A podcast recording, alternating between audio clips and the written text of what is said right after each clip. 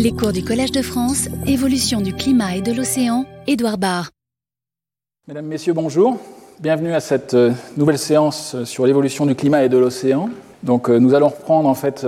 la suite du cours de la semaine dernière sur les accélérations du retrait des calottes continentales pendant la déglaciation. Donc la semaine dernière, en fait, je vous ai abondamment parlé en fait d'un événement qui a eu lieu pendant cette déglaciation, donc il y a entre 21 000 et pratiquement 10 000 ans avant avant la période actuelle, 10 000 ans avant maintenant. Euh, euh, qui s'appelle, qu'on a baptisé, qu'on a découvert, euh, comme je vous l'ai montré à la fin des années 80 à la Barbade. on l'a appelé Meltotopulse 1A. C'est une accélération en fait du niveau marin de plus d'une quinzaine de mètres en l'espace de quelques siècles, avec un taux de remontée du niveau de la mer euh, exprimé en millimètres par an qui était de l'ordre d'une quarantaine de millimètres par an. j'ai fait un panorama un petit peu complet et en même temps euh, pour vous signaler toutes les incertitudes en fait de ces, reconstitutions. En même temps, comme le signal est très élevé, euh, je dirais que le signal, signal sur, enfin, le rapport signal sur bruit que l'on peut obtenir pour ces euh, climats du passé est pratiquement euh, du même ordre de grandeur que ce que l'on peut faire aujourd'hui sur des, changements en cours, euh, mais qui sont beaucoup plus petits au point de vue du niveau de la mer. Mais je vous ai justement, j'ai fait le parallèle avec la situation actuelle, en particulier pour ce qui concerne le niveau marin où je vous ai rappelé que ben, l'évolution du niveau de la mer depuis un siècle, avec une vingtaine de centimètres, un peu plus maintenant, avec des taux d'augmentation cartographiés à l'échelle de la planète avec euh, un taux actuel qui est de l'ordre de 3 à 4 mm par an, donc un ordre de grandeur plus faible que ce qu'on a vu justement pendant cet événement de, du Meltwater Pulse 1A il y a 14 500 ans, à Tahiti, la Barbade et d'autres sites encore. Et je vous ai indiqué que euh, justement un des, un des risques dans le futur, c'est que on ne soit, on, on diverge par rapport à à, une situation, je dirais, euh, calme, même si euh, elle peut évoluer vers des, changements du niveau de la mer en fin de siècle, en, l'année 2100, euh, de l'ordre de entre 50 cm et 1 mètre pour, enfin, si les choses se, passent, je dirais, de façon régulière. Et il y a, somme toute, encore des, risques, en fait, d'avoir une, c'est ce qui est rappelé justement dans le dernier rapport du GIEC, des risques de, de déstabilisation de certaines parties des calottes de glace avec une évolution qui pourrait aller, c'est ce qui est indiqué encore une fois sur cette euh, courbe résumée euh, des évolutions, des projections en fait pour le niveau de la mer euh, jusqu'en fin de siècle, avec une projection qui va à, pratiquement 2 mètres et qui est liée justement à des déstabilisations, instabilités des calottes de glace. Donc, comme nous allons, euh, et une façon de les étudier, en fait, pratiquement la seule façon d'étudier en vraie grandeur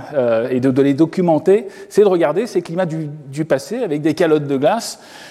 qui étaient très importantes et qui ont, ben, qui ont disparu pour des raisons que l'on arrive à comprendre. C'est à chaque fois lié à des problèmes d'effet de serre et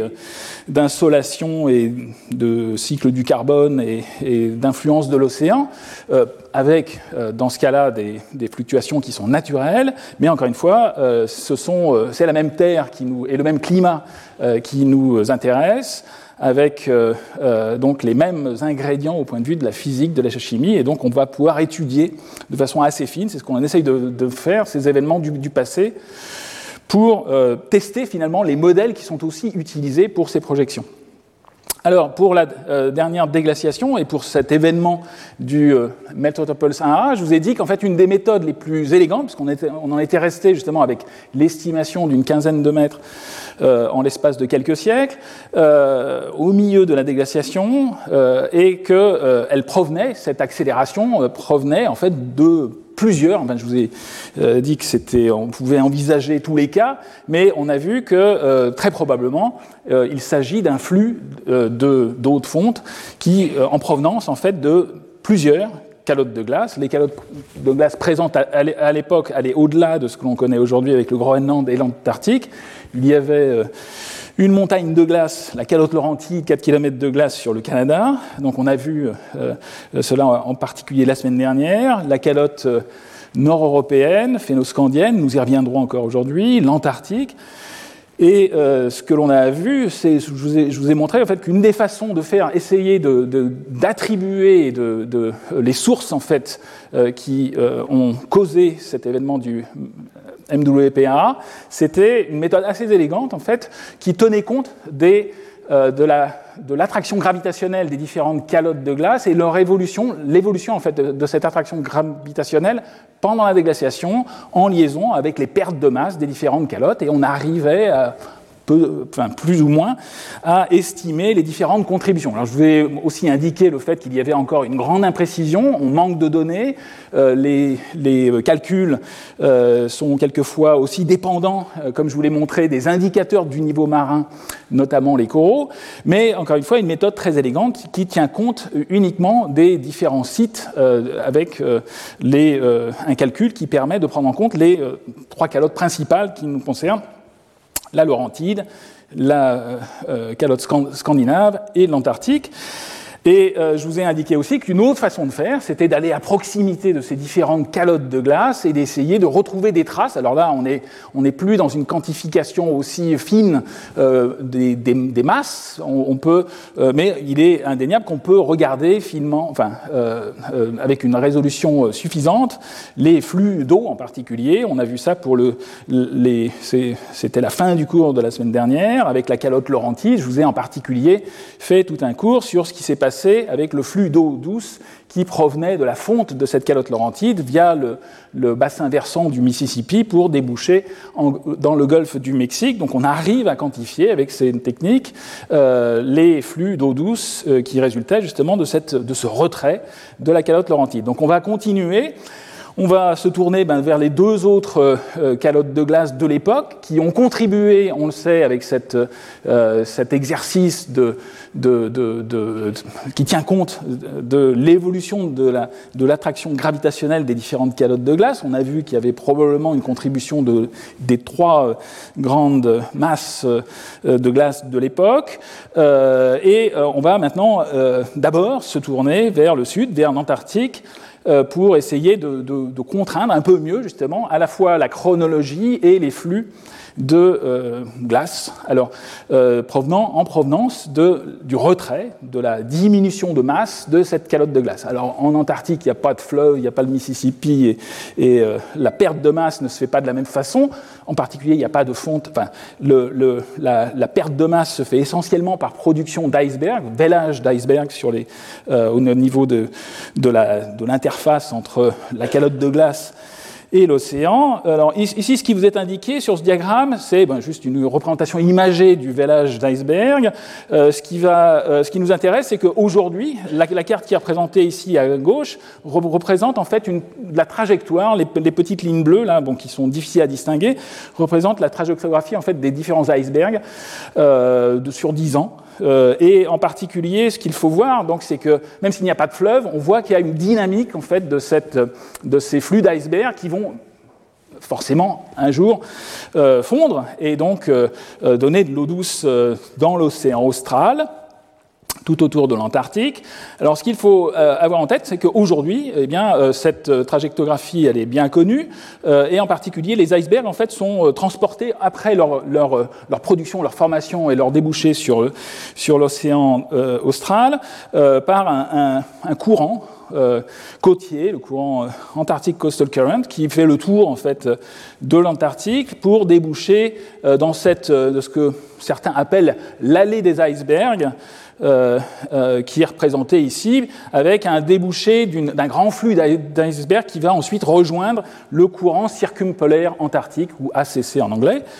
Euh, donc il faut voir ça un petit peu comme un fleuve d'iceberg vers l'océan, c'est un peu l'équivalent du, Mississippi, si on veut, avec en particulier une, concentration en fait de ces icebergs au niveau de cette péninsule. On voit qu'elles ne peuvent pas passer, donc tous ces icebergs vont être obligés de, euh, de, de, se jeter, on va dire, euh, dans, l'ACC, dans ce courant circumpolaire antarctique, euh, qui va d'est en ouest. Euh, et euh, en particulier, il faut signaler que cette partie de l'Antarctique, l'Antarctique de l'ouest, au niveau de la péninsule et au niveau de, toute cette partie de l'Antarctique, c'est une, c'est une zone en fait qui est assez fragile, une, une zone qui est relativement instable Et donc, c'est quelque chose qui va être important à la fois dans le passé et dans le futur. Alors, une des, une des façons de faire, lorsqu'on regarde les sédiments, il y a finalement assez peu de choses lorsqu'on se tourne vers les sédiments euh, péri-antarctiques au niveau de la zone australe, mais il va y avoir en particulier, que l'on va retrouver dans les sédiments, des petits graviers ou des petits, du sable, enfin des différentes granulométries de minéraux en fait, qui ont été érodés par euh, la calotte pendant le transport sur le continent antarctique, et ces, euh, ces icebergs vont être chargés à leur base de ces petits minéraux détritiques euh, qui vont ensuite euh, couler après fonte et après production d'eau douce. On va voir, on va pouvoir retrouver en fait ces petits, ce sédiment détritique glaciaire tout à fait caractéristique sous la forme de petits grains que l'on va pouvoir compter ou mesurer avec des techniques variées. Euh, en géologie. Euh, et c'est ce qu'on appelle, vous allez voir sur de nombreux diagrammes, le terme d'IRD pour Ice Rafted Debris. Bon, ça veut dire ce que ça veut dire, c'est-à-dire des débris rocheux qui sont transportés par la glace. Et c'est ce que l'on va pouvoir documenter dans ces sédiments qui sont très pauvres euh, en d'autres éléments figurés. Euh, alors, euh, je vous ai parlé de l'Antarctique de l'Ouest euh, et, je voulais refaire une note en fait à ce sujet parce que ça, a vraiment son importance dans le débat à la fois actuel et futur sur les, sur les évolutions des masses de, glace et du niveau marin. Ce qu'il faut savoir, c'est qu'à l'heure actuelle, l'Antarctique, enfin la calotte de l'Antarctique, elle est posée sur un continent, donc tout va bien, sauf que ce continent, à certains endroits, est à cause de cette, du réajustement isostatique, à cause du poids même de la calotte antarctique, donc 4 km de glace euh, en son centre, eh bien, il y a une déformation du euh, continent et certaines zones sont en fait sous le niveau de la mer. C'est-à-dire que euh, s'il n'y avait pas cette calotte, tout le continent remonterait, mais il y a une grande partie du continent antarctique qui est en fait située sous la mer. Alors c'est ce qui est indiqué pour aujourd'hui sur ce diagramme qui vous présente euh, alors en noir, ce sont les zones qui sont justement au-dessus du niveau de la mer, donc tout va bien. Euh, les zones qui sont situées avec un substratum, donc il faut imaginer que la calotte est au-dessus, donc euh, elle est au-dessus du niveau de la mer, mais toute la partie, toutes les parties qui sont représentées ici en gris sombre sont en fait sous le niveau de la mer actuelle. Et il y en a certaines euh, qui sont représentés ici en blanc, qui, présentent une, qui sont aussi sous le niveau de la mer actuelle, en particulier pour toute cette péninsule, pour toute la zone qu'on appelle l'Antarctique de l'Ouest, euh, qui est située ici. Alors il y a les plateformes, ce qu'on appelle les, plateformes de glace, euh, les, à la fois mer de Weddell et, et plateformes de Ross. Les, qui sont des, bon, ce qu'on appelle les ice shelf, mais encore une fois, l'Antarctique de l'Ouest, elle est, enfin, la calotte antarctique, elle, est, basée en fait sur le continent, mais euh, qui est effectivement sous le niveau de la mer. Et dans ce cas-là, ce qui est représenté en fait en blanc, ce sont des zones où la configuration est tout à fait particulière, avec une pente qui est négative vers le centre de la calotte. Hein, donc il faut imaginer que euh, c'est ce qu'on appelle. Alors ici, vous avez un petit diagramme qui représente en fait ce qui se passe justement dans toutes ces zones qui sont représentées en blanc. Ce que l'on appelle la ligne d'échouage, c'est-à-dire la la, zone où il y a contact euh, euh, avec euh, ce qu'on appelle la grounding line en anglais, zone de contact avec le substratum, a une pente qui est négative, c'est-à-dire que lorsqu'il va y avoir, lorsque l'eau de mer va pouvoir s'engouffrer, il y a une pente qui va vers le centre de la calotte et donc par gravité, l'eau de mer va pouvoir grignoter, va pouvoir faire fondre en fait, parce qu'elle est, est, moins froide en fait que la calotte, elle va pouvoir faire fondre en fait la calotte euh, par en dessous, mais euh, lorsque la pente euh, comme dans les zones gris sombres, est positive, lorsqu'il y a élévation euh, vers le centre de la calotte, eh bien, le phénomène va s'arrêter de lui-même parce que l'eau ne peut pas remonter euh, très haut à l'interface entre la calotte et le continent, donc tout va bien se passer, alors que ces zones situées, enfin représentées ici en blanc, eh bien, elles ont cette pente négative qui, sont, qui vont générer en fait une, des instabilités qui sont potentiellement dangereuses. Et en fait, il y, a, vraiment une masse de glace à l'heure actuelle qui est euh, située euh, dans ces zones, qui est beaucoup plus euh, fragile, qui est la source d'inquiétude, en fait, de cette instabilité de l'Antarctique de l'Ouest. Il y a à peu près 3 mètres à l'heure actuelle, il y a à peu près, alors encore une fois, n'y a pas de. Ces, ces, zones ne se déglace pas encore, mais la, quantité de glace qui est stockée dans ces zones avec pente négative du substratum représente à peu près 3 mètres en équivalent du niveau de la mer mondiale. Hein, donc si si une partie, de, ou une, une partie euh, de cette, euh, de cette calotte de l'Antarctique de l'Ouest partait euh, à l'océan, eh bien ça, ça, peut représenter des quantités qui sont importantes. Alors, les, je vous ai montré tout à fait au départ qu'il y avait des, des petites... Bon, les, les, deux points jaunes, il y en a, en a d'autres encore. Euh, des géologues, en fait, ont pris des carottes et on réussit à faire des comptages de ces euh, différents petits grains de, euh, débris détritiques glaciaires et euh, dans plusieurs carottages et ils ont pu les dater avec plusieurs techniques pour reconstituer des flux au cours du temps. Donc voici en fait tiré d'un article qui date déjà un peu, mais qui, qui faisait une compilation en fait de plusieurs carottages qui avaient été justement prélevés dans cette allée des icebergs pour montrer eh qu'il y avait des flux euh, qui évoluaient notablement dans le temps et qui étaient synchrones dans les différentes zones, euh, avec notamment euh, un maximum pendant l'événement du Meltotopulse 1A. Mais on voit très bien aussi que les enregistrements sont plus complexes. Ce n'est pas uniquement un flux pendant le Meltotopulse 1A, il y avait des flux très précoces, ici euh, dès 20 euh, 000 ans, 19 euh, 000 ans, donc vraiment dès le départ de la déglaciation, et avec un flux qui est dans ce cas-là maximum en correspondant justement avec ce A. Donc c'était c'est une des preuves, je dirais, aussi complémentaires de, l'approche gravimétrique, gravitationnelle de la, du flux en fait de, de glace pendant cette période. Le problème, c'est que c'est très difficile de remonter euh, aux masses de glace qui ont fondu euh, uniquement en tenant compte des IRD. On sait qu'il y a eu un événement important, on sait que ça a été euh, apparemment un des plus importants pendant la négociation, mais de là à quantifier la masse de glace qui est partie, c'est très difficile. Donc on est obligé, les chercheurs essayent de, de, compléter en fait leur euh, leurs informations en essayant aussi de faire de la modélisation de ces, euh, de ces processus. Euh, et dans ce cas-là, pour faire ces modélisations tridimensionnelles, il faut non, non, seulement tenir compte en fait de ce qui se passe dans l'atmosphère, mais aussi l'océan. Alors la végétation, elle est prise en compte dans les modélisations, mais bon, pour l'Antarctique, elle est effectivement minimale, et euh, des couplages avec des calottes de glace qui euh, sont euh, numérisés et qui permettent de, de, simuler les interactions entre ces différentes enveloppes. Alors, euh, un des points importants, justement, dans cette zone de l'Antarctique, c'est qu'on a un, contact, on peut avoir contact entre la calotte de glace, en particulier pendant la période glaciaire, lorsqu'elle était plus grosse qu'à l'heure actuelle,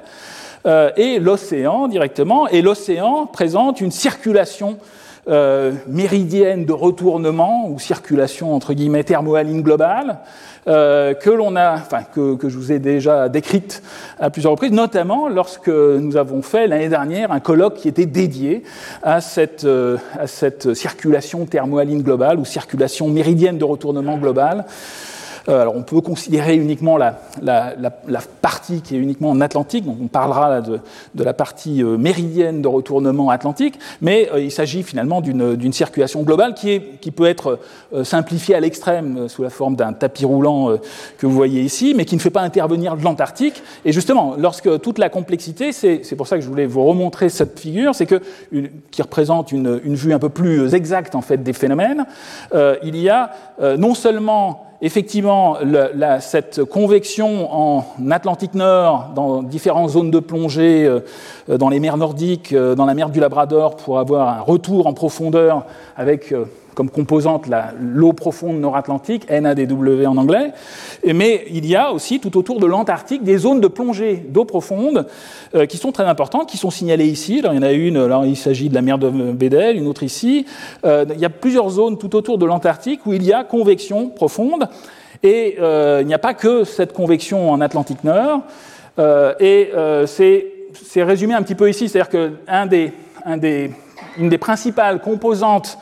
de cette euh, convection est ce que l'on appelle la formation d'eau de fond de l'Antarctique, qui est localisée dans certaines zones, en particulier en mer de Weddell. C'est là que, les, que, les, que les, les, eaux les plus denses du monde se forment, euh, en particulier euh, par densification euh, en surface, qui est lié à la fois au refroidissement par les vents catabatiques qui viennent de l'Antarctique et euh, formation, lorsqu'il y a formation de glace de, mer, de banquise, eh bien, la banquise, c'est de l'eau de mer qui va congeler, mais lors de la congélation, il y a rejet du sel vers l'eau de mer, il y a formation en fait de saumure. Donc les deux phénomènes vont se conjuguer, refroidissement et formation de saumure, brine en anglais, pour faire des eaux extrêmement denses et qui vont couler euh, dans l'océan, à la fois ben, qui vont euh, plonger au niveau de l'Antarctique, mais qui vont ensuite alimenter tout l'océan profond. Alors c'est ce qui est rappelé ici. Ici, vous avez une vue de la même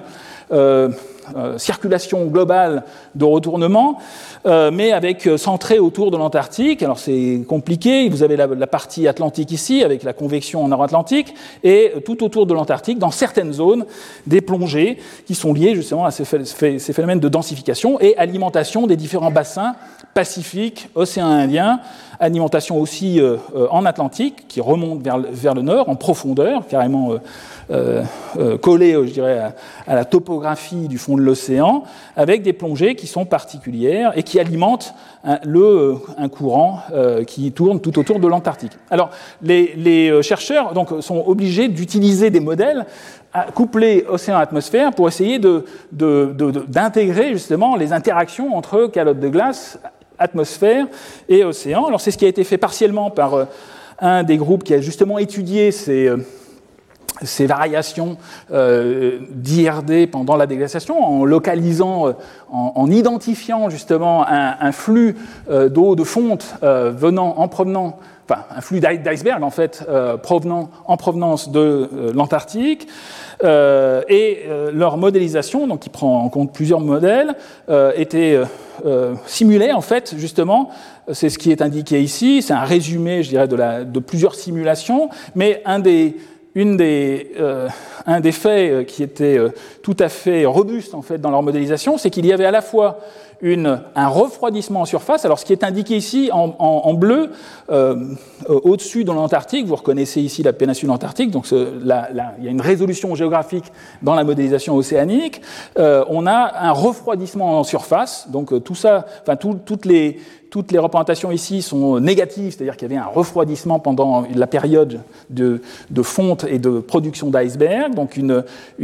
production euh, importante et donc un refroidissement en surface. Et par contre, ce refroidissement en surface, eh bien, c'est ça qui est important, c'est qu'il a une conséquence. Il stratifie euh, l'océan de surface et il a tendance à à arrêter ou à freiner la formation de cette eau de fond antarctique, AABW. Euh, et euh, par euh, effet de compensation, un peu, le, cette, la diminution en fait de, la, de, de, cette production d'eau de fond antarctique est compensée par un, une, une, augmentation en fait du flux de euh, d'eau profonde euh, située un peu plus haut dans, la colonne d'eau, en particulier d'eau de, profonde nord-atlantique, euh, NADW, pour alimenter ce qu'on appelle les, eaux de fond antarctiques, circum polar deep water, euh, et donc, ce que l'on voit, en fait, dans la colonne d'eau, ici, il s'agit à la fois d'une vue en surface, donc un refroidissement en surface très marqué, et en profondeur, une section en profondeur. Ce qui est indiqué ici, c'est qu'on a en fait un réchauffement. C'est ça, on a du rouge et du bleu, euh, du bleu en surface, refroidissement très conséquent, et en, profondeur, en fait, à moyenne profondeur en particulier dans le premier kilomètre, des euh, réchauffements importants qui sont liés à ce phénomène de compensation. Et ça, c'est un phénomène qui va rétroagir, qui va, qui va en fait aussi euh, euh, perturber la calotte de glace. Et c'est quelque chose qui a été étudié. Alors, euh, il y a eu d'autres études qui ont complété cette étude de modélisation, en particulier en couplant directement des calottes de glace, une calotte de glace modélisée de façon tridimensionnelle, avec un couplage numérique, donc, et en particulier en étudiant, en, en simulant relativement finement l'interface entre la calotte de glace elle-même, le substratum et l'océan et avec euh, en particulier la, production de, cette amplification, hein, une amplification qui est liée au contact entre l'océan et, la, glace, c'est ce que l'on appelle en climatologie un mécanisme de rétroaction positive, c'est-à-dire qu'on va avoir un phénomène qui va avoir tendance à, s'amplifier, amplifier à être amplifié naturellement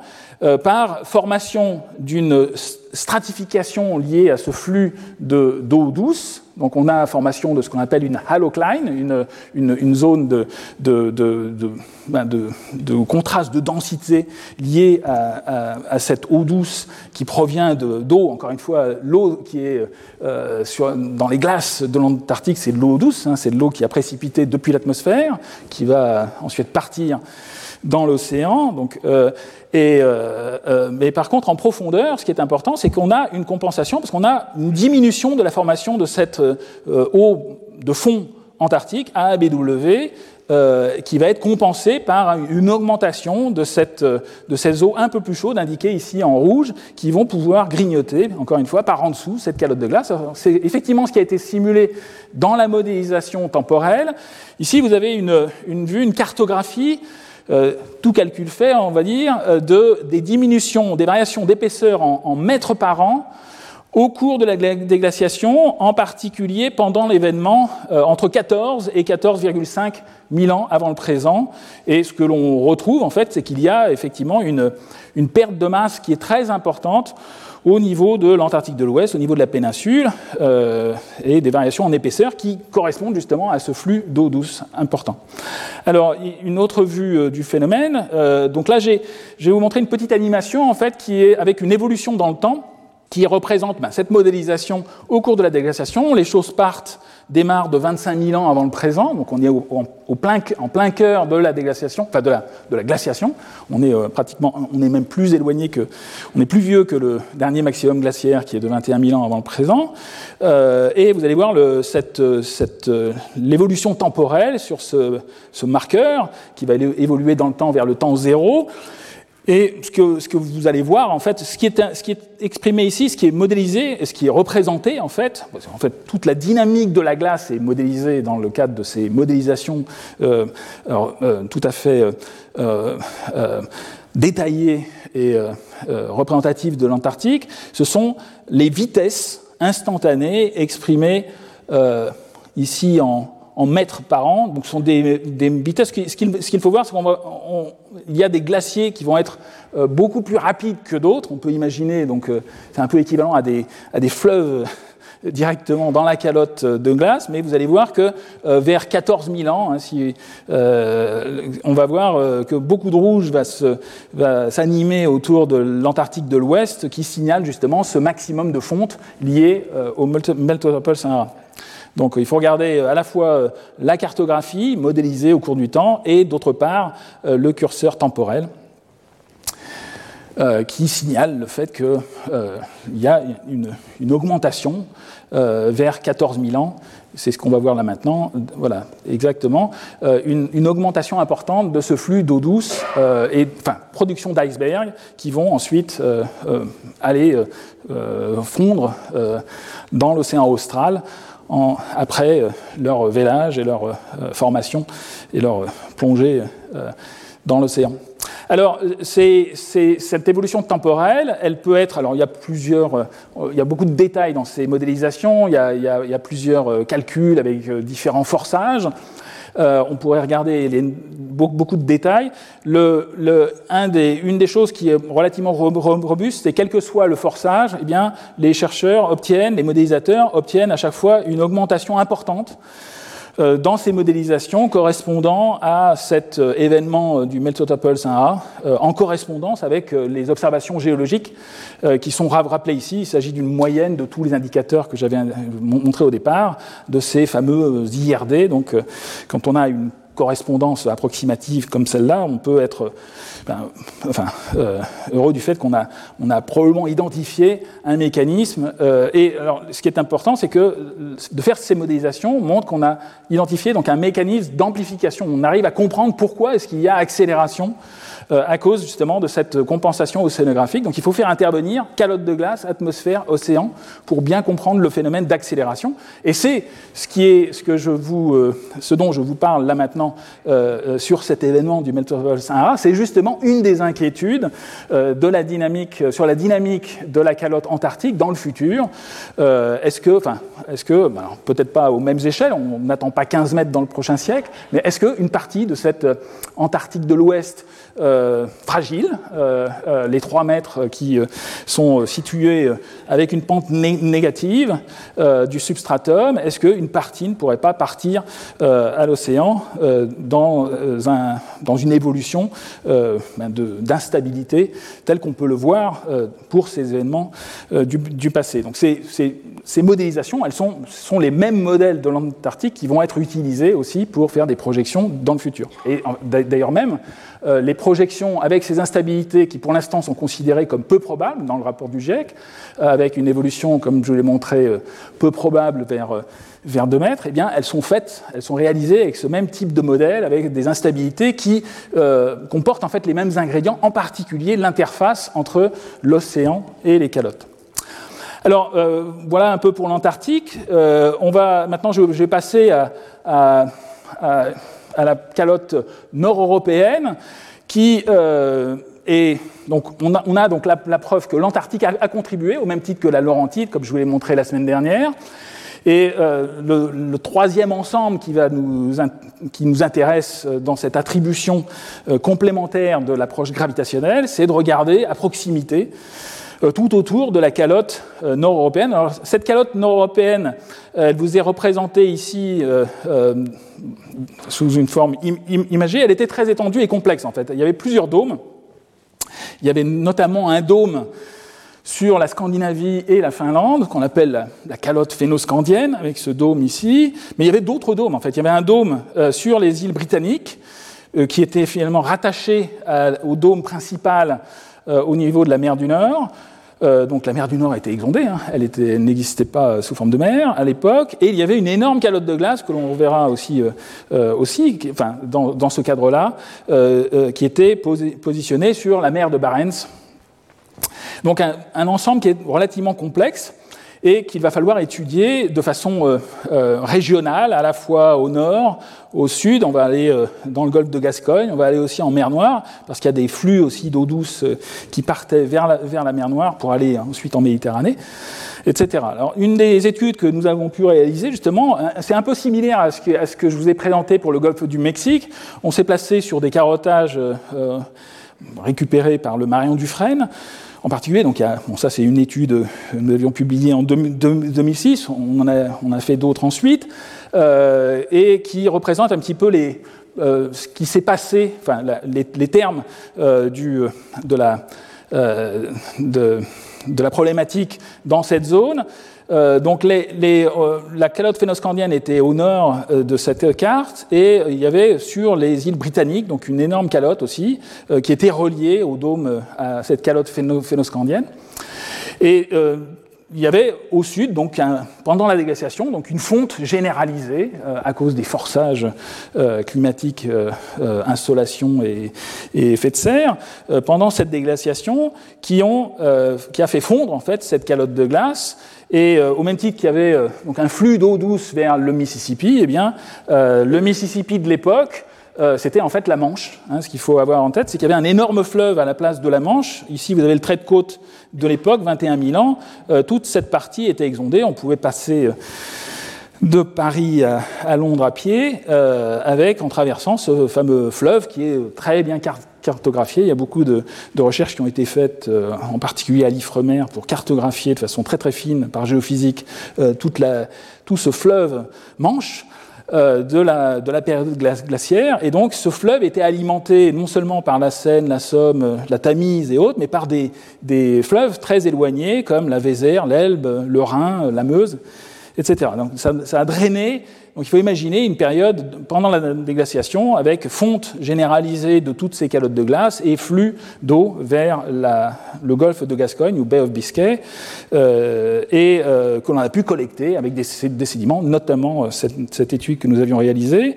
Alors je vais, quelquefois je vais donner un peu de détails sur les, sur les indicateurs, il y a des indicateurs que j'ai déjà présentés qui sont relativement classiques, puis il y en a, d'autres. Euh, bon, c'est intéressant d'avoir un peu de détails sur, euh, qui illustrent un petit peu, euh, plutôt que de, enfin, en, vous montrant des courbes avec des choses qui montent et qui descendent, qui, sont quelquefois bon, enfin, qui, qui, peuvent être sujettes à beaucoup d'incertitudes. C'est important en fait de, présenter aussi les différents indicateurs pour vous montrer d'où viennent en fait ces, différentes courbes, euh, et ça permet aussi d'appréhender les incertitudes de ces différents indicateurs. Au même titre que je vous l'ai montré pour les coraux, il faut plonger dans les, récifs euh, actuels pour euh, se rendre compte de la, problématique et aller même très loin. On a, vu qu'il fallait envisager la reproduction des coraux pour essayer de comprendre leur, leur, leur représentativité bathymétrique eh bien, euh, on a euh, des indicateurs qui sont tous un peu différents. On fait en fait feu de tout bois euh, en paléoclimatologie en essayant de mesurer tout ce qui est disponible dans les différents carottages, à la fois les carottes de glace, les carottes sédimentaires ou les carottes coralliennes. Alors pour ces indicateurs, les indicateurs que nous avons utilisés sont en particulier des, indicateurs de géochimie, organique, moléculaire, donc des, molécules qui sont des traceurs de la matière organique. Donc on mesure ça euh, après extraction, on va mesurer ça à la fois par HPLC-MS euh, ou par GCMS pour essayer d'identifier, de quantifier et de caractériser ces différentes molécules. Certaines sont bien identifiées et permettent justement d'identifier des provenances et notamment lorsqu'on va regarder les sédiments du fleuve Manche, qui actuellement, c'est des prélèvements qui ont été faits en mer, qui ont été réalisés en mer, donc des, carottes qui sont très au large, eh bien on va matérialiser des flux d'eau douce, de la matière organique qui a été érodée du continent et qui est venue contaminer, enfin qui est venue euh, se déposer euh, euh, directement au débouché, à l'embouchure de ce fleuve Manche. Alors, un des indicateurs que nous avons beaucoup utilisé est un indicateur fondé sur des molécules complexes, euh, des tétraéthers, euh, avec des, bon, des, des, cycles et des chaînes, et des, bon, euh, qui sont des, des composés organiques euh, qui sont synthétisés à la fois par des bactéries dans les sols ou des, des archées, archébactéries dans, les, dans la colonne d'eau. Et en faisant des rapports très simples, euh, on peut euh, essayer de quantifier, de matérialiser justement les flux d'eau douce venant des rivières, euh, en particulier en calculant cet index bit pour Branched Isoprenoid, isoprenoid Index, euh, qui, est, qui, varie entre 0 et 1, euh, de façon très simple. Donc 1, c'est essentiellement de la matière organique continentale, 0, c'est euh, complètement océanique, et entre les deux, c'est qu'on a un mélange que l'on va pouvoir retrouver dans ces carottages. On peut mesurer dans les, c'est ce que l'on fait aussi avec nos outils au CEREJ, donc dans, le dans, mon laboratoire à Aix-Marseille, des, des mesures de géochimie des éléments majeurs et mineurs avec une très haute résolution. Chaque méthode a, ses défauts et ses, et ses, avantages. Là, il s'agit, euh, son principal défaut, c'est que c'est uniquement des mesures élémentaires sur des, des éléments majeurs et mineurs, mais euh, la résolution est absolument fantastique et on peut travailler sur du sédiment non détruit, c'est-à-dire que c'est une méthode qui est non destructive, on va directement scanner, on va pouvoir mettre des carottages, alors en les tronçonnant, hein. quand on a une carotte qui fait 50 mètres de long, on va être obligé de la tronçonner en, en sections de 1 mètre 50 et ensuite de la passer dans ce scanner XRF avec différents détecteurs qui permettent d'avoir des profils euh, élémentaires de calcium, de strontium, de fer, de, titane, de soufre, et aussi avec d'autres outils de carrément faire de l'imagerie. On va pouvoir identifier des grains, carrément les, foraminifères, on va pouvoir les voir euh, avec ces analyses élémentaires. On va pouvoir voir des, grains de pyrite euh, qui sont liés à, du soufre et du fer. Donc on va pouvoir vraiment aller très, très loin dans l'identification des objets et de la stratigraphie et de la sédimentologie, mais avec des analyses qui sont totalement non destructives. Alors, mais bon, quelquefois, et même souvent, ces analyses simples, alors elles ont une résolution qui est fantastique, on peut aller jusqu'à 200 euh, microns, euh, ou même voire plus, plus encore avec cette méthode de cartographie chimique, on peut aller jusqu'à pratiquement 10, microns. Mais euh, cette résolution spatiale, qui veut dire une résolution temporelle, elle est utile, mais en même temps, elle pas, euh, ces éléments ne sont pas complètement diagnostiques. Quelquefois, il faut avoir d'autres euh, euh, outils qui sont plus complexes pour essayer de tracer. Alors, c'est ce qu'on on, on peut utiliser, en fait, notamment des, les isotopes, c'est classiquement utilisé, les isotopes du néodyme, un élément fait partie des terres rares, donc bon, un élément relativement rare dans ces sédiments, le néodyme, mais dont la, la, composition isotopique, en particulier le rapport 143 sur 144 néodymes, qui est exprimé sous la forme d'un rapport qu'on appelle un rapport epsilon. Donc c'est epsilon parce que c'est tout petit, mais où les déviations sont en fait toutes petites. Mais euh, essentiellement, il s'agit, enfin le, néodyme 143 est issu de la décroissance radioactive du samarium 147 et euh, en fait l'âge des roches euh, qui peuvent être très élevés, ça n'a plus rien à voir. Là, on parle de roches qui, sont, qui ont des âges géologiques de plusieurs millions, milliards d'années. cet âge euh, va,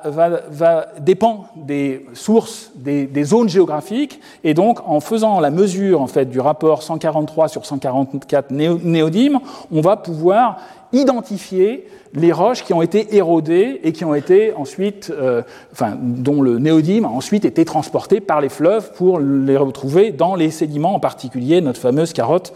euh, du GOP de Gascogne. Donc ici, il s'agit d'une cartographie euh, des, de mesures actuelles sur différentes roches qui sont représentées ici en bleu et en rouge. Donc pour ce fameux epsilon néodyme, en fonction de la longitude, euh, tout ça pour dire qu'il y a un gradient. Encore une fois, euh, il y a effectivement aussi une dispersion, mais on peut arriver avec ces outils, avec ces mesures de néodyme dans le sédiment, euh, on peut différencier en fait l'érosion des roches par les fleuves et situés très à l'est par rapport à d'autres roches qui sont situées beaucoup plus à l'ouest. En particulier, on peut distinguer euh, ce qui serait lié à cette érosion euh, euh, de, la, zone scandinave, on, va dire, par rapport à la zone d'érosion des îles britanniques. Alors c'est ça qui peut être utilisé à la fois pour l'actuel, avec ces calibrations, et dans le passé, comme nous allons le voir. Alors, un des résultats qu'on peut résumer justement sur cette fameuse carotte de la, du GOP de, Gascogne est indiqué sur ces trois panneaux. Donc à chaque fois, euh, évolution temporelle, 30 000 ans jusqu'à pratiquement jusqu'à l'actuel. Euh, et euh, pour rappel, il y a une courbe de niveau de la mer simplifiée avec ce fameux Meltotopos 1A vers 14 000, 14 500 avant le présent et euh, des indicateurs, notamment ce fameux index BIT, euh, et présentant en fait une structure qui est très marquée avec un flux d'eau venant de la rivière, enfin du fleuve Manche, de l'époque, très important, qui a démarré pratiquement dès 20 000 ans, mais avec un flux très important, massif, centré autour de 18 000 ans, donc vraiment tout à fait au départ de la déglaciation. Par contre, lorsqu'on regarde, lorsqu'on se tourne vers la période du Meltotopol 1 ben on ne voit pas grand-chose, hein, on ne matérialise pas de, flux important. Alors, pour rappel, cette courbe-là, c'est une courbe de température au Groenland, euh, qui est juste euh, là pour rappeler un peu le contexte, mais qui ne participe pas, je dirais, à la, à la problématique euh, de ce ce flux d'eau venant de la calotte phénoscandienne. Euh, donc on a un flux qui est vraiment euh, très concentré sur une période euh, très précoce, vers 18 000 ans, pour s'effondrer ensuite. Alors on voit dans le sédiment, il y a d'autres éléments qui peuvent être diagnostiques aussi, en particulier des, des restes d'algues d'eau douce dans le même sédiment, dans les mêmes échantillons, qui marquent exactement le même, la même chronologie, pratiquement rien pendant le MWP1A, et une évolution qui est similaire à ce que l'on trouve avec ce fameux indicateur euh, BIT. Alors une même vue, une vue un peu euh, similaire, toujours de cette carotte de la, du GOP de Gascogne, avec plus d'indicateurs. On peut utiliser ce qu'on appelle le rapport carbone sur, azote, qui, permet de distinguer la matière organique continentale de la matière organique marine. On voit effectivement une augmentation de la masse, de la matière organique continentale pendant toute la période de 20 000 ans à, pratiquement 17 000 ans avant le présent, mais on voit très bien un effondrement vers 17 000 ans avant le présent et pratiquement rien. Il n'y a pas d'indicateur qui signale une, une, importance. Alors il y a aussi les fameux IRD, les, euh, transportés par les icebergs, mais on n'a on a, on a rien de, vraiment très conséquent euh, dans, cette, dans ce golfe de Gascogne en provenance de la, euh, de, de la du fleuve Manche correspondant à une, un flux catastrophique pendant cet événement du Meltwater Pulse 1A. Alors, je vous ai parlé des, autres indicateurs, toujours dans les mêmes carottes. Alors là, il y a plusieurs, euh, carottages qui ont été récupérés. Il s'agit de, collègues de l'Ifremer de Brest qui ont travaillé, eux, sur ben, ces fameux, euh, cet indicateur euh, du néodyme, du rapport isotopique epsilon-néodyme, qui permet plus ou moins de distinguer une source scandinave d'une source britannique. Et ce que l'on voit, c'est qu'au cours du temps, toujours, on voit défiler les milliers d'années ici, on voit une évolution, en particulier avec un maximum de sources venant euh, très, de très au nord et, à l'est euh, pendant cette période, euh, la même période que ce que l'on matérialisait avec l'index bit. On peut le voir aussi avec d'autres traceurs à très haute résolution, avec les scanners XRF. Là, il s'agit d'XRF de, de, de spectres XRF de rapport fer sur calcium ou titane sur calcium qui signent, qui donnent des signatures de ces flux détritiques. Donc on voit des maxima qui correspondent exactement à 18 000 ans, qui correspondent euh, à la période ben, principale de fonte que je vous ai montré avec les autres indicateurs. Donc on reste vraiment euh, sur la même euh, longueur d'onde avec un accord qualitatif entre les, différentes, euh, les différents indicateurs, à la fois isotopiques, euh, organiques et euh, élémentaires. Et par contre, pour la période du MWP1A, il n'y a pas vraiment de, de, choses très significatives. Donc il y a eu une fonte, mais elle était elle, a eu, enfin, en tout cas le flux dans ce fleuve Manche a été beaucoup plus important avant cet événement. donc ce n'est pas par cette euh, euh, voie-là que le méthodologie 1A est passé. Alors, euh, on s'est tourné après avoir travaillé sur le golfe de Gascogne, les, travaux continuent. On a encore des, recherches actives justement sur ces, sur ces sédiments, à la fois sur cette carotte, mais d'autres encore qui ont été récupérés après. Euh, et là, je vais me tourner en fait vers une autre partie. Je vous ai dit que cette euh, calotte de glace était complexe. Elle pouvait fondre à la fois de ce côté avec via le, fleuve Manche, mais elle, il y avait aussi une autre issue vers le sud euh, avec fonte euh, au sud de la calotte phénoscandienne et alimentation de différents fleuves, euh, en particulier euh, tous les, fleuves comme le Dniepr qui irrigue ben, toute l'Ukraine pour déboucher en, mer Noire, et d'autres encore, la Volga, le Don, etc. Donc ce sont des choses que l'on peut examiner et on, a pu réaliser en fait des études sur des carottages prélevés en mer Noire pas très loin de l'embouchure du Danube, qui aussi contribue, parce qu'il y avait effectivement euh, des glaces euh, euh, très importantes sur les, sur les Alpes. Donc on va essayer en fait de distinguer les différents apports, à la fois venant de la calotte phénoscandienne, des apports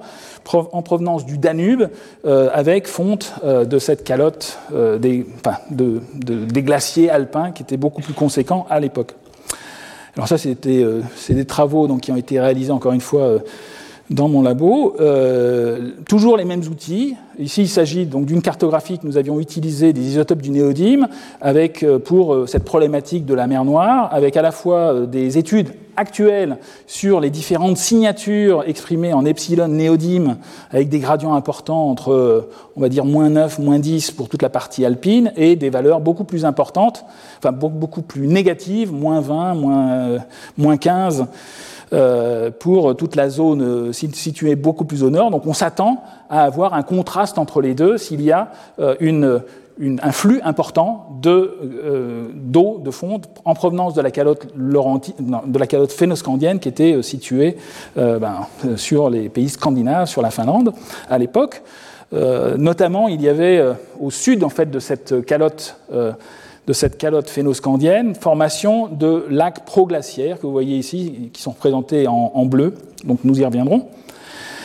Alors, quand on fait l'étude de ces carottages, notamment euh, cette carotte que nous avions euh, étudiée et publiée en, 2013, eh bien, on voit, euh, on peut matérialiser et distinguer les flux d'eau douce, les flux importants de ces rivières, de ces fleuves,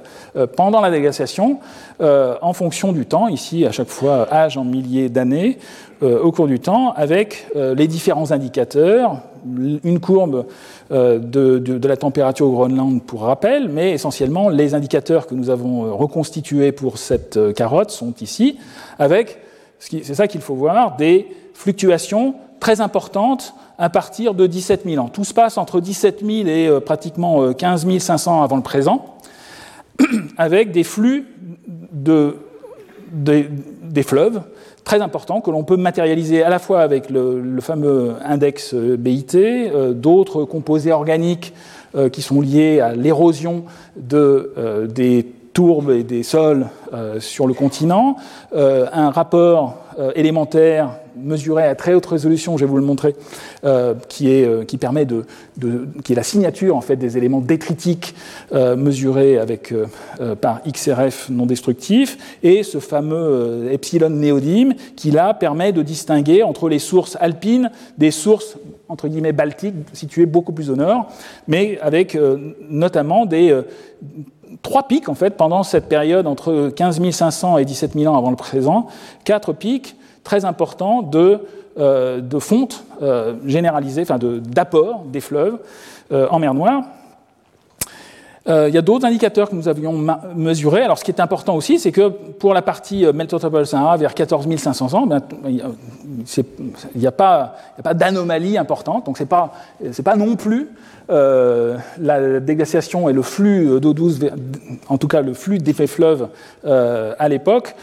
prédate en fait très nettement ce MWPA. Alors on a regardé d'autres indicateurs, des, euh, en particulier des, des N-alcanes ou des cétones qui sont liés à la dégradation des sols et de la tourbe sur le continent, des esphènes. Bon, le seul pic qui soit à peu près en phase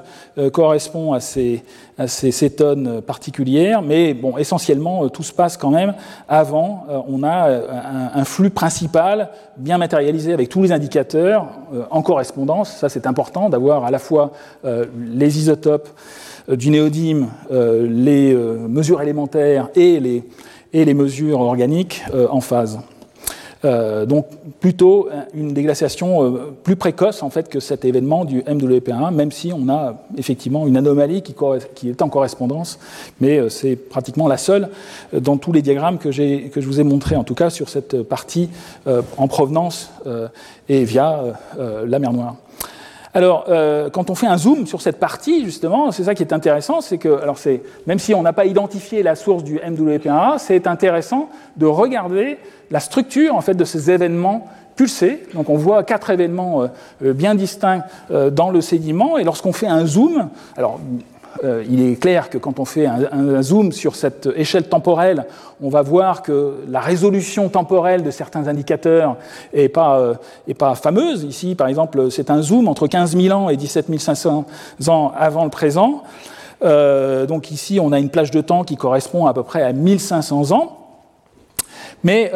donc on voit des événements, quatre événements, 1, 2, 3, 4, pulsés avec une résolution, bon, pour le néodyme, comme les, mesures sont compliquées à obtenir, on ne peut pas les faire à très haute résolution, alors on pourrait augmenter cette résolution,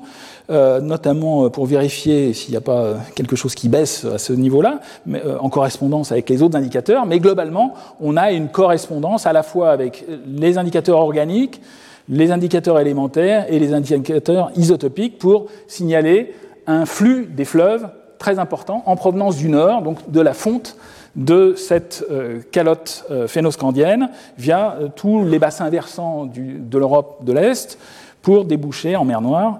via le Dniepr et le Dniestre.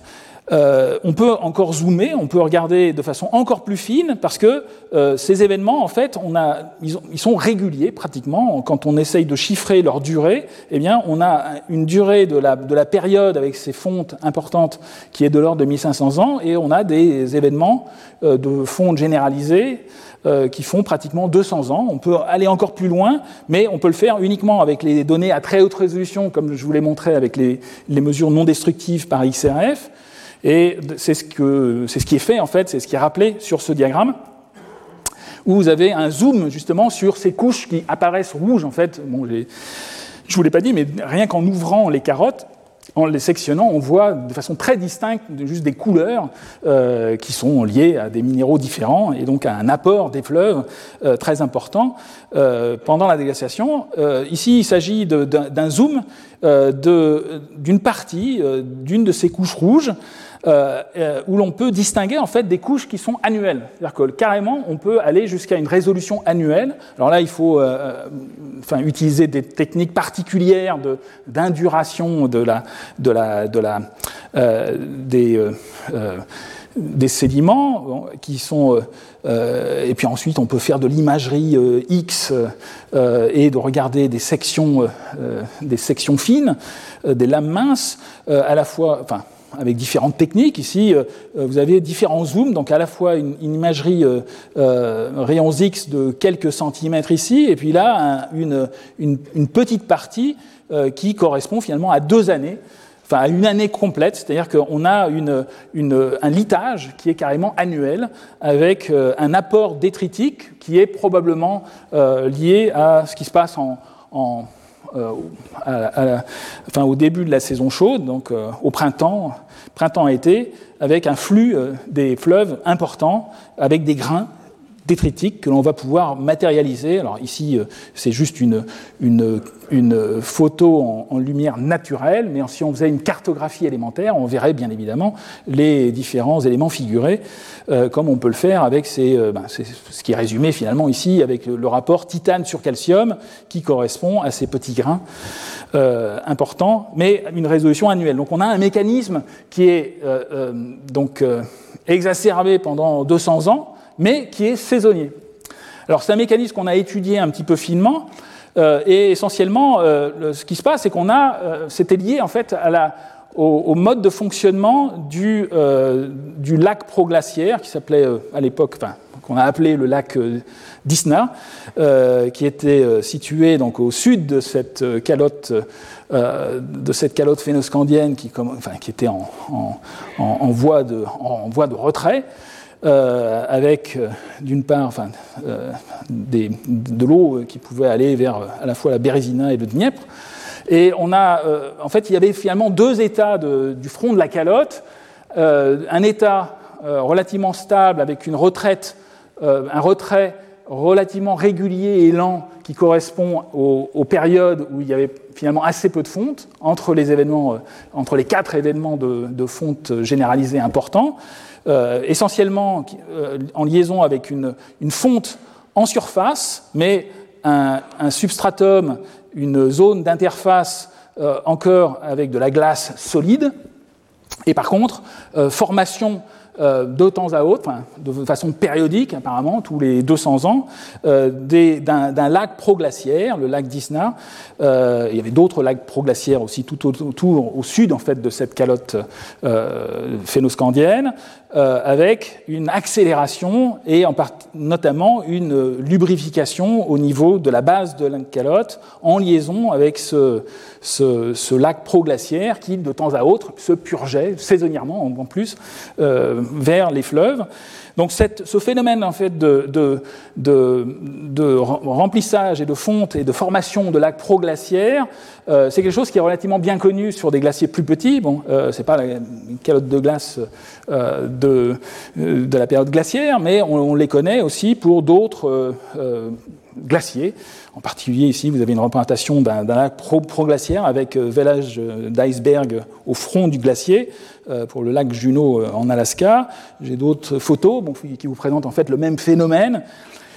Ici, avec des lacs euh, proglaciaires au fond des glaciers du Chili, à ce niveau-là. Donc ici, le, glacier gris avec un, front, formation d'iceberg qui tombent, qui vont alimenter le lac et purge périodique de, de ces lacs proglaciaires. Donc d'autres vues encore euh, de ces lacs proglaciaires. Alors ici euh, au Chili toujours, un autre au Chili, dans les Alpes euh, suisses. Ici toujours le lac Juno avec différents états en, Alaska,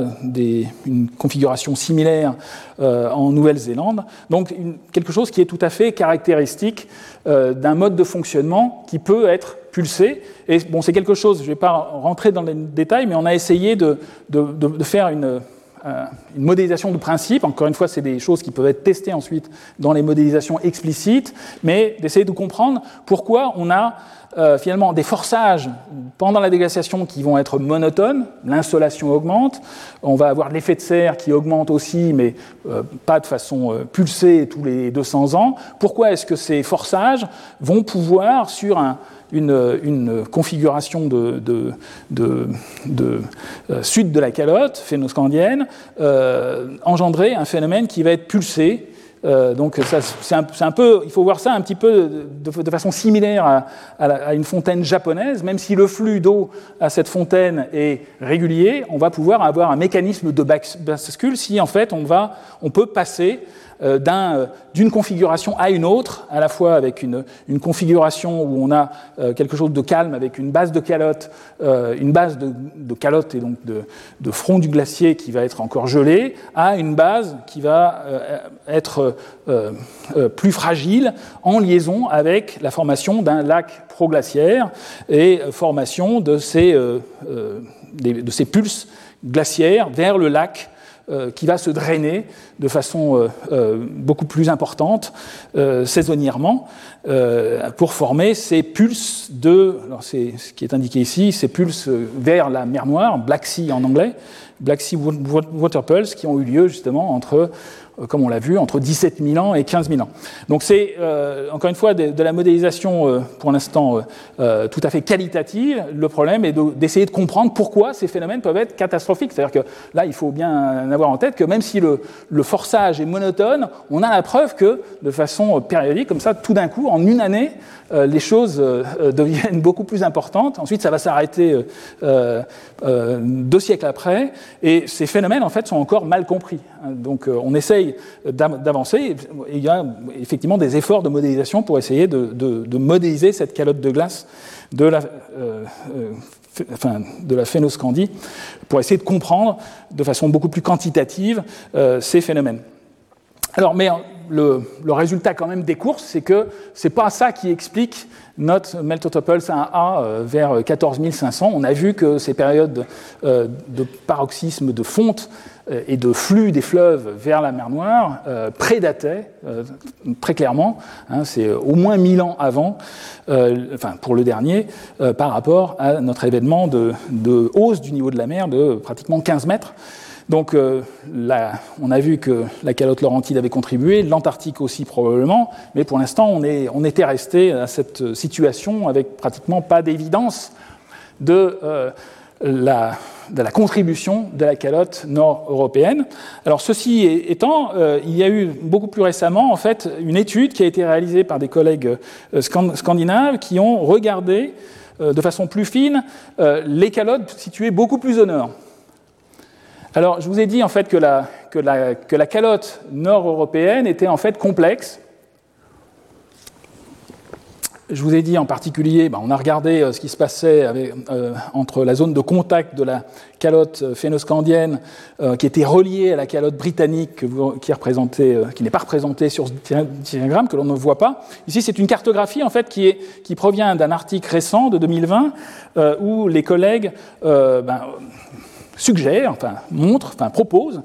des données qui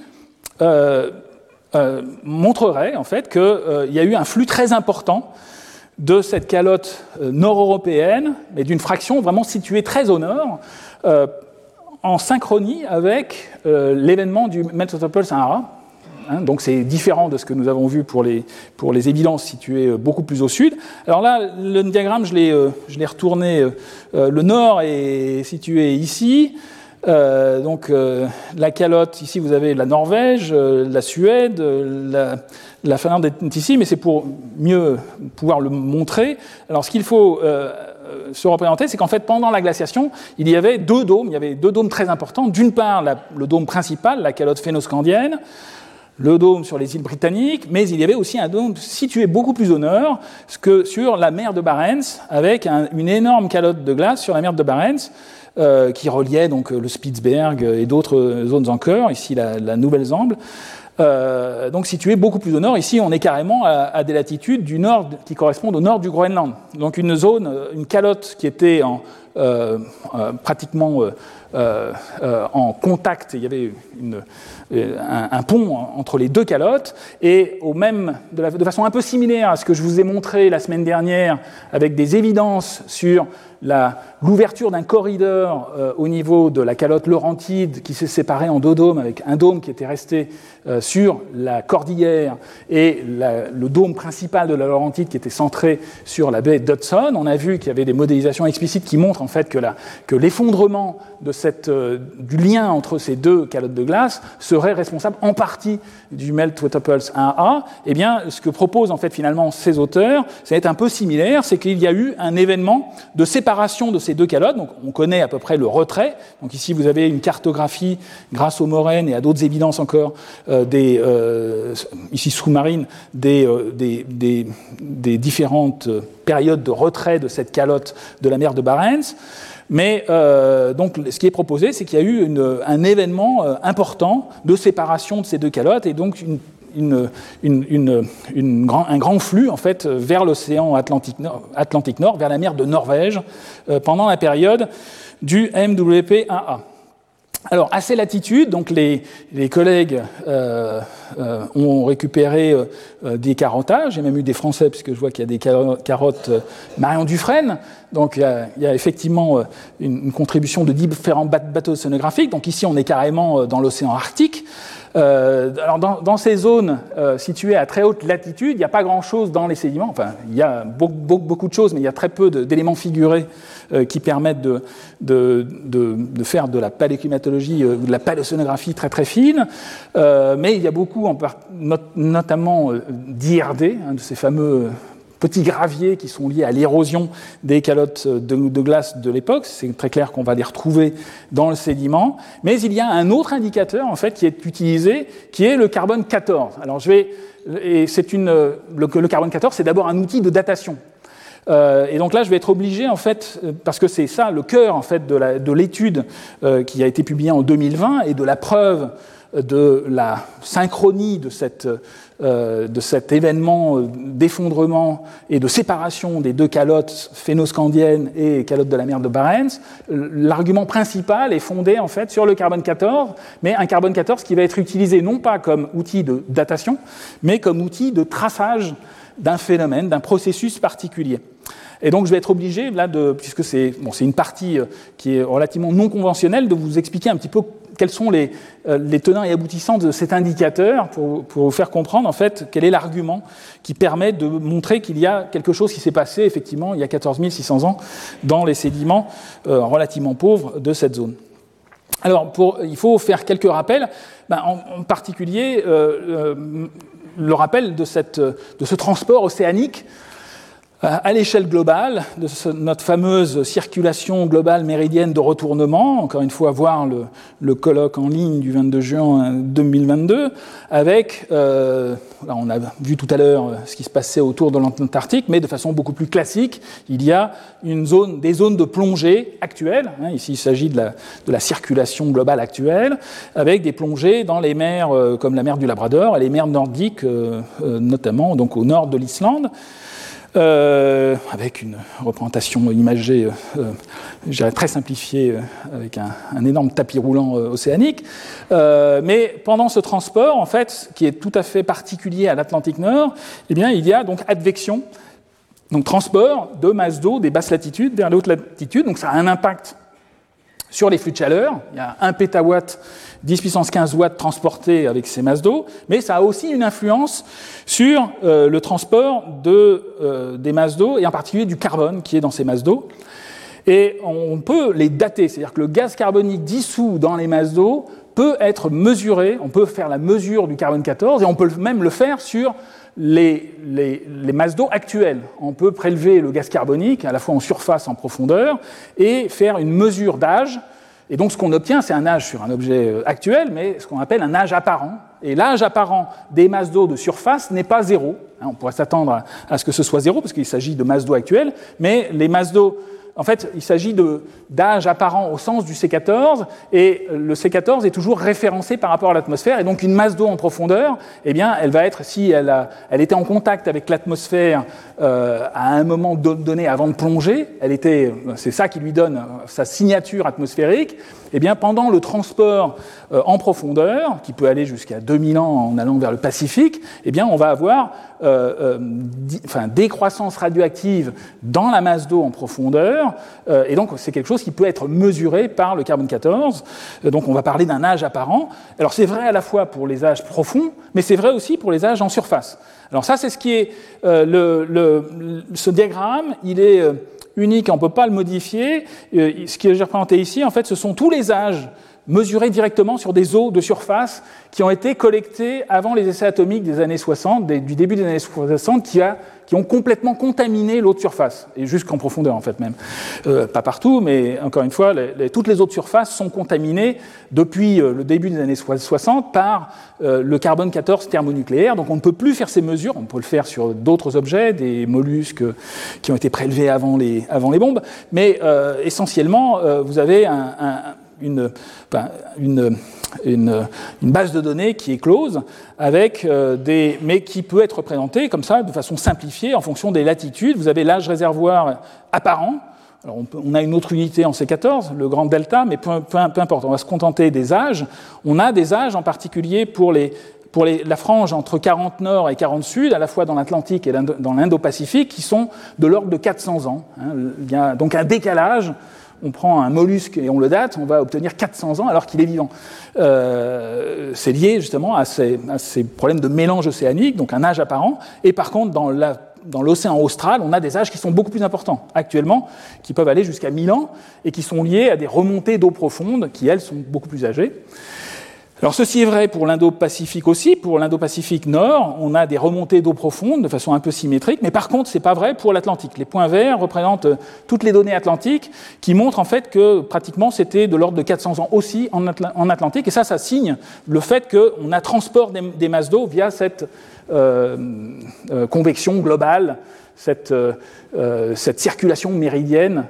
globale de retournement euh, avec un flux d'eau vers les zones très nordiques euh, avec des, donc, des compositions, des âges apparents qui sont très très faibles. Alors c'est quelque chose que, moi j'ai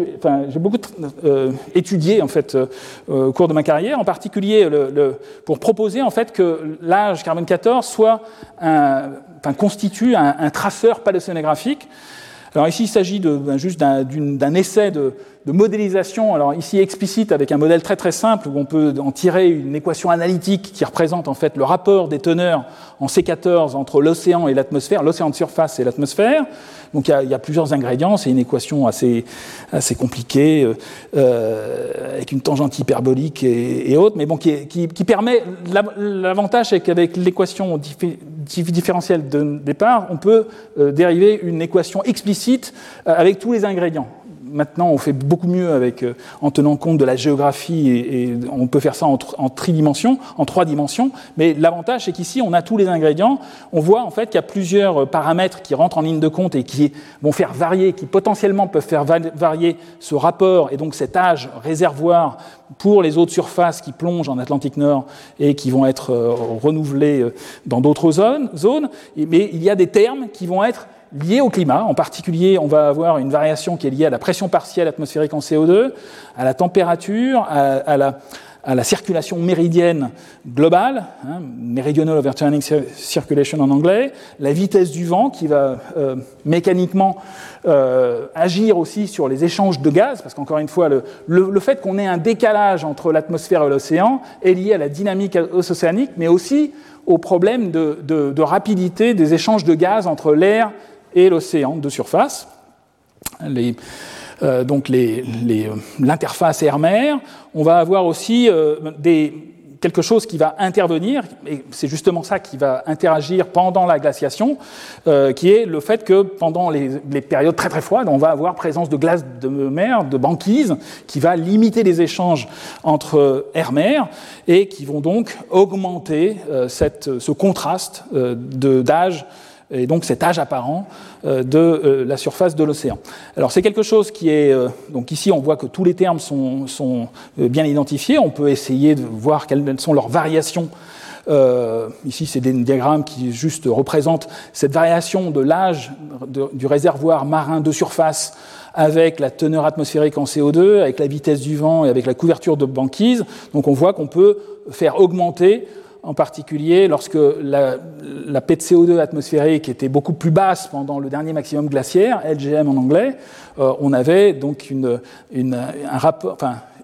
rapport, un âge de surface qui était beaucoup plus important à l'époque. Et ici, c'est un essai de calcul avec ces mêmes modèles euh, pour voir quelle était l'influence, en fait, notamment de la banquise euh, qui fait augmenter euh, l'âge réservoir de, ici, 350 ans dans les hypothèses du calcul. À l'heure actuelle, on peut utiliser des modèles beaucoup plus complexes, mais encore une fois, l'avantage d'une équation analytique, c'est de pouvoir euh, vraiment faire des études de sensibilité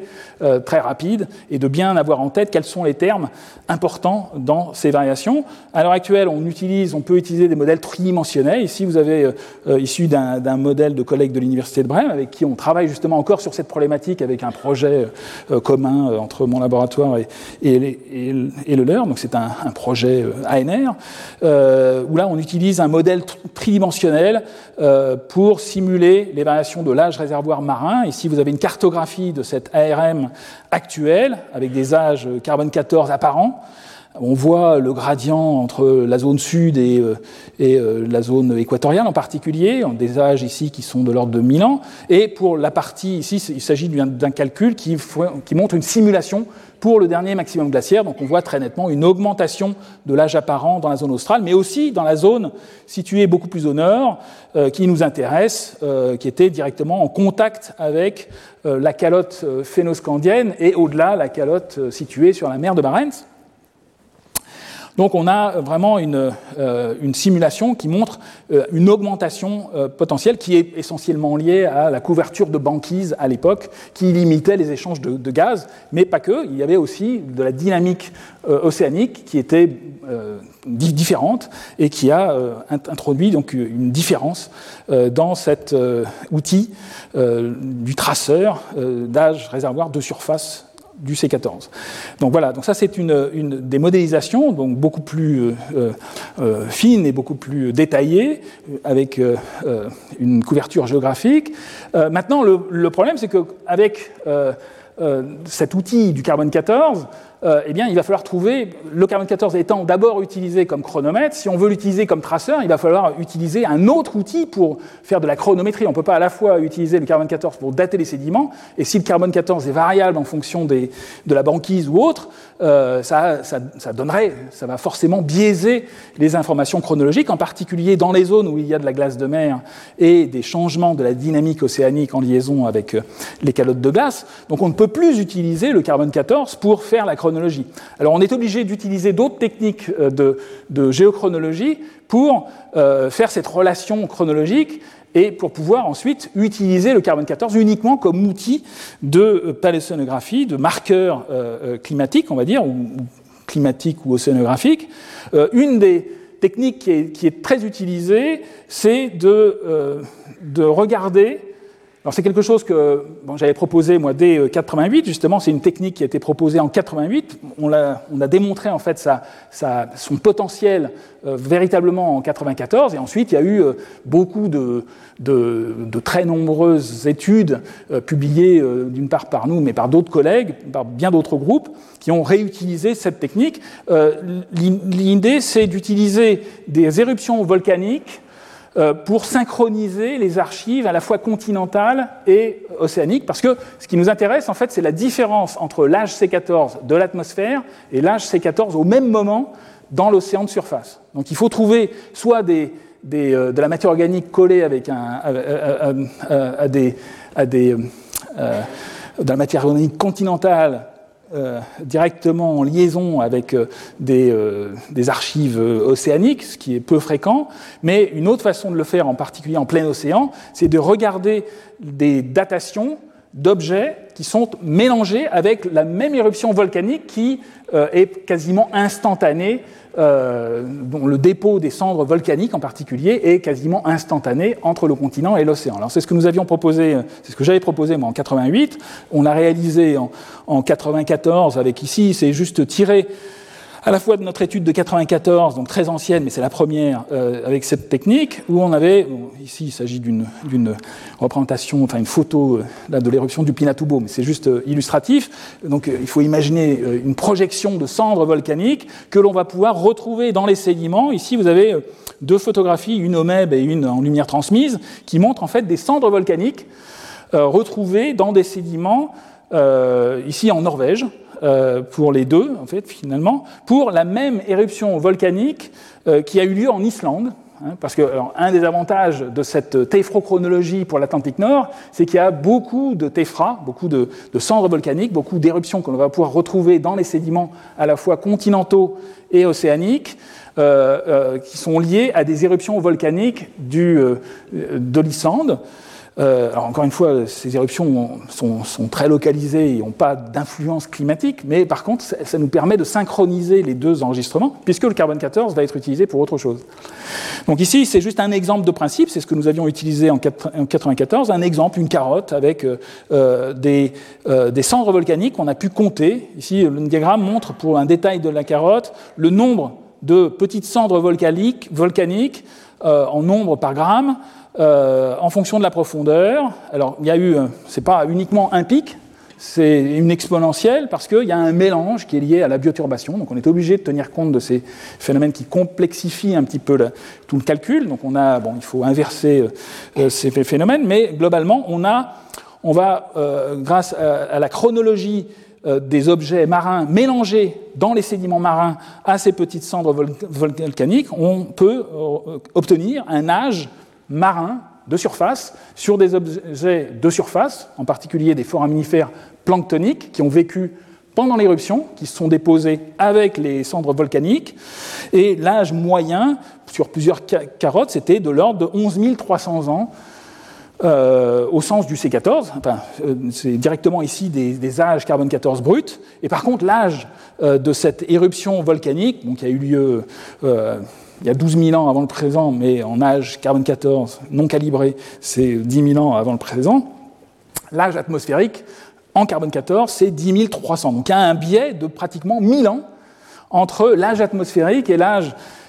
carbone 14 euh, marin de surface, qui est lié à une augmentation de, euh, ce fameux euh, âge réservoir de la couche de surface marine très probablement en liaison avec la présence de banquise pendant cette période. Donc c'est un peu le, euh, le, principe de base. L'avantage dans l'Atlantique Nord, au-delà de, de l'Islande, c'est qu'on a beaucoup de, de, ces euh, couches de cendres volcaniques. Il n'y en a pas qu'une, il, il y en a plusieurs. Donc on peut faire des mesures de cet âge réservoir au cours du temps. Alors on peut obtenir d'autres informations chronométriques avec d'autres enregistrements.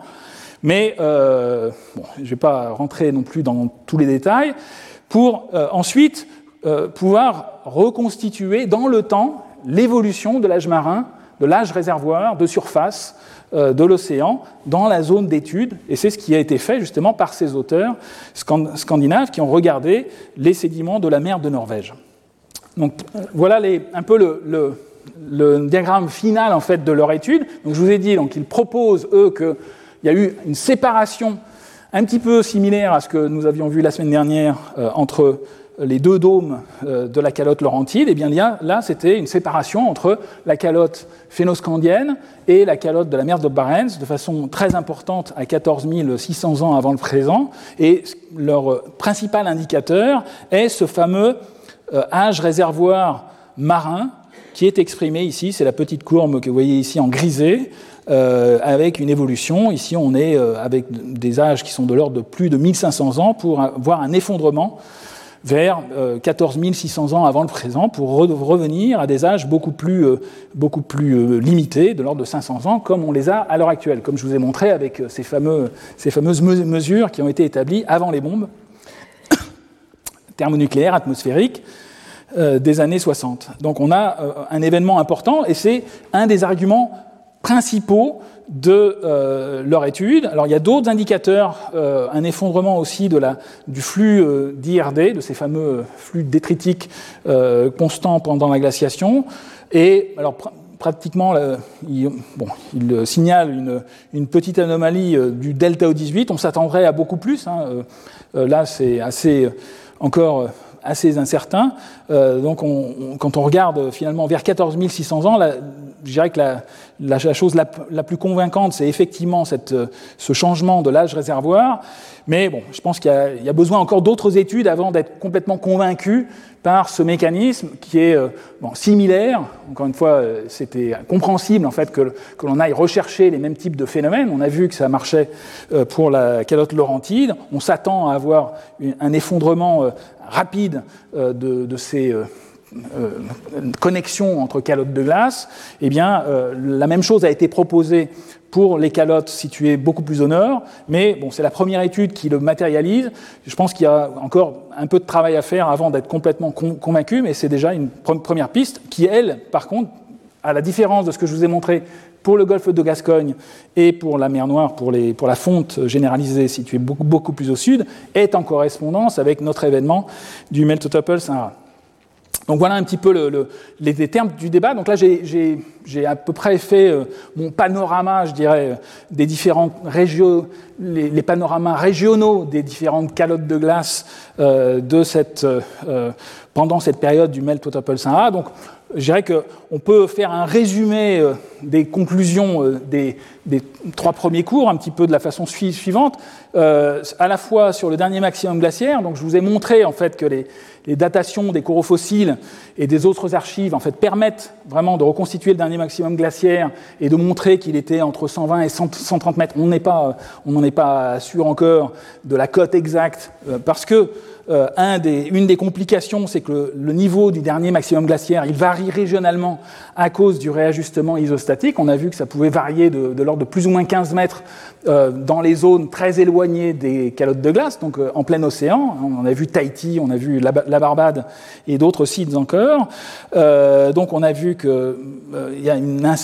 incertitude qui est liée au fait qu'on est obligé de faire des corrections isostatique. On a vu aussi que ce dernier maximum glaciaire, même s'il est daté vers 21 000 ans avant le présent, euh, en fait, il a débuté euh, vers 30 000 ans. Alors, il y a peut-être des complications, comme je vous ai montré, euh, qui sont liées aux nouveaux enregistrements de la grande barrière de corail. Et pour se terminer, ensuite, ce dernier maximum glaciaire, vers 19 000 ans, on a vu qu'il y a ensuite fonte généralisée, donc évolution du niveau de la mer, et une accélération indéniable vers 14 500, 14 600 avant le présent, que l'on a appelé euh, Meltotoples 1A avec euh, pratiquement 15 mètres en équivalent du, niveau de la mer globale en quelques siècles, mais avec des incertitudes à la fois chronologiques, 14 500 ou un peu moins, 14 000, euh, 15 mètres ou 20 mètres, euh, et des incertitudes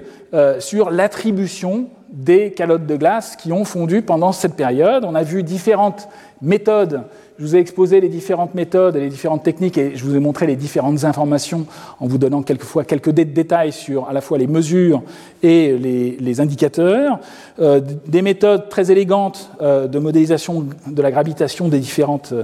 enfin de l'attraction gravitationnelle des différentes calottes, mais avec des limitations aussi, et des euh, considérations sur des sources euh, localisées, régionales. Mais au final, donc on est à peu près sûr que les trois calottes ont contribué, Laurentide, Scandinave et Antarctique. Pour l'instant, je dirais qu'il y a encore un débat sur euh, quelle était euh, la principale contribution.